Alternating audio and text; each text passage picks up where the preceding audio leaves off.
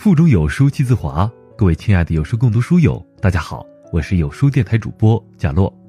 今天要跟大家分享的文章是来自小椰子的《人为什么需要独处》，这是我见过最好的答案。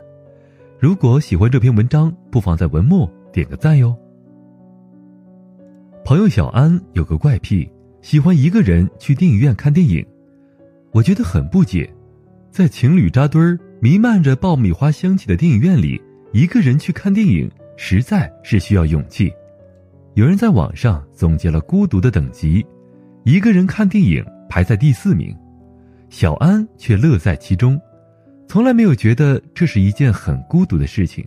他说，以前下班的时候经常和同事一起去看电影，无奈同事话特别多，喜欢边看电影边评价演员的演技，她每次都备受干扰。后来。交了男朋友之后，和男友一起去看电影，男友却有个习惯，边吃零食边吧唧嘴。一场电影看下来，小安什么都没记住，光记住男友吧唧嘴的声音了。而一个人看电影，可以随时兴起时随时出发，选片子也不需要照顾别人的感受，看电影的过程还能不受干扰，仔细品鉴每个细节。《东方快车谋杀案》中有这样一句话。到了我们这个阶段，已经很清楚自己喜欢什么，讨厌什么，喜欢就尽情享受，讨厌就一点不做。有时候，独处反倒是一种享受。不知道你有没有这样的感受？酒局、K 歌、聚会，深夜之后，人群散去，心中只剩下无限的空虚和冷清。处在一群人的狂欢中，倍感寂寞。一个人独处时。反倒获益良多。以前喜欢一个人，现在喜欢一个人。独处是一个成年人最好的奢侈品，独处是一种能力。美国哲学家罗梭曾经远离尘嚣，只身一人在瓦尔登湖畔隐居两年。两年时间，梭罗自耕自食，自始至终都独自一人。后来有人问他。你一个人住在那儿，一定很孤独，很想见人吧？特别是风雪天里。梭罗回答：“我们赖以生存的地球，不也只是宇宙中的一叶小舟吗？我为什么会感到孤独呢？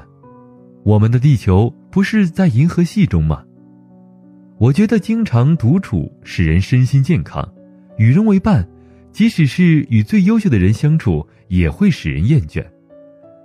我好独处。”至今，我尚未找到一个伙伴能有独处那样令我感到亲切。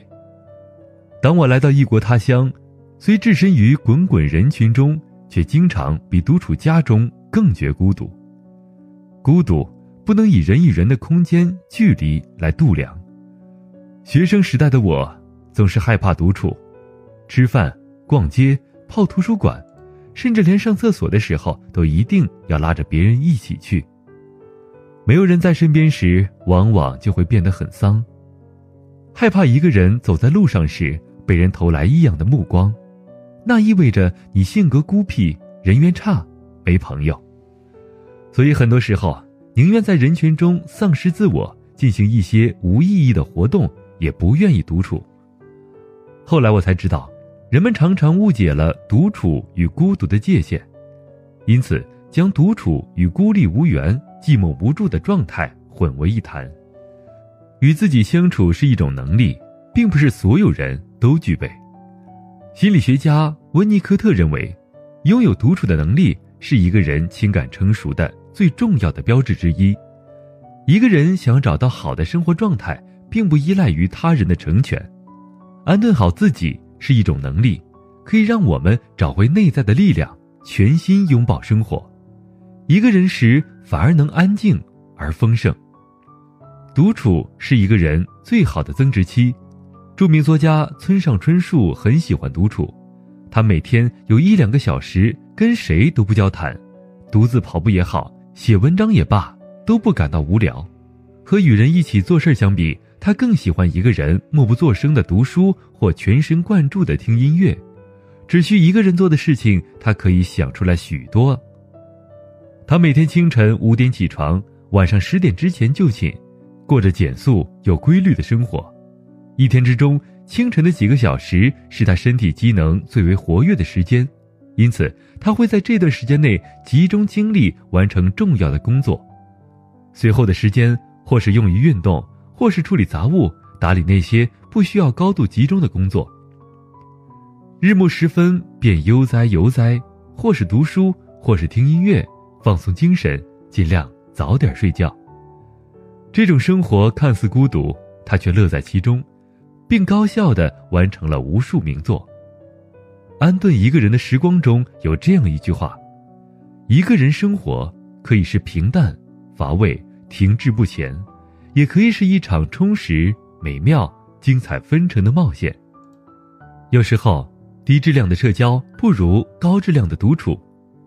作家李尚龙说过：“寂寞是最好的增值期。”不幸的是，那些独处的时间终究会随着我们的年龄增长而减少。你开始高朋满座，你开始久居不断，你开始老婆孩子热炕头。可惜的是，很多人并不知道独处的价值，那些独处的时光才会让你发光。独处时，你会更加笃定自己究竟想要什么。人只要学会倾听自己内心的声音，才能活得越加有深度。利用独处的时间为自己增值，才能把生活的点滴过成诗。精读君此前在《成长词典》词条二十六减法中提到。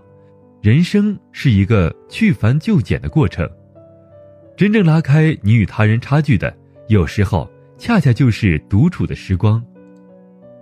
独处是敢在爱里孤独。娱乐圈中，我很喜欢刘若英，张嘉佳曾经这样评价她：我喜欢刘若英，不是她的某一个阶段，而是整个花开的过程。